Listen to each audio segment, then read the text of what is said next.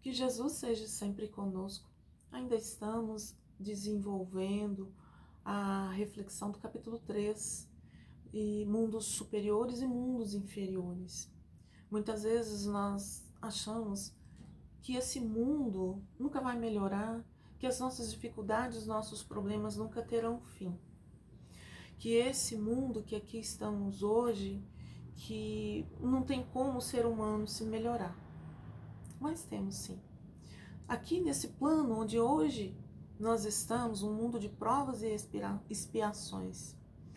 Temos nele três estágios: provas e expiações, que é o que nós estamos vivenciando todos aqui, mas nós temos também espíritos que estão vivenciando experiências de mundo inferior aqui no nosso plano.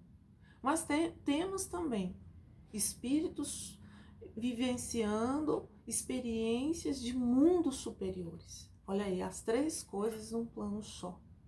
E é isso, essa observação que nos dá aquele ensejo, aquele desejo de, através da nossa evolução, da nossa melhoria espiritual, nós alcançarmos uma aprovação para estágios no mundo superior. Mas vejamos bem, enquanto tiver aqui um amigo, um irmão, um pai, uma mãe, um filho, nós iremos abrir mão de estar em outros planetas ou em outros planos mais elevados para assim auxiliar esses que estão aqui. Porque a, a tônica é o seguinte: ou nós vamos todos ou não vamos ninguém.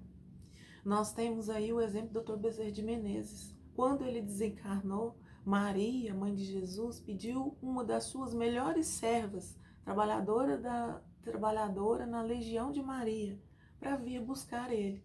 Só que ele não quis ir, agradeceu muito e falou que ele ficaria por aqui porque muitos precisavam da ajuda dele.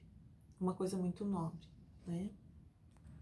Então, através do nosso esforço, na paciência, na tolerância, na, na humildade, nós vamos estar dessa forma, tendo direito de escolha. E eu gostaria de encerrar a nossa reflexão com uma frase de Allan Kardec, da Revista Espírita, de fevereiro de 1862.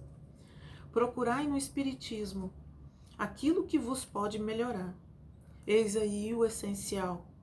Quando os homens forem melhores, as reformas sociais verdadeiramente úteis serão uma consequência natural.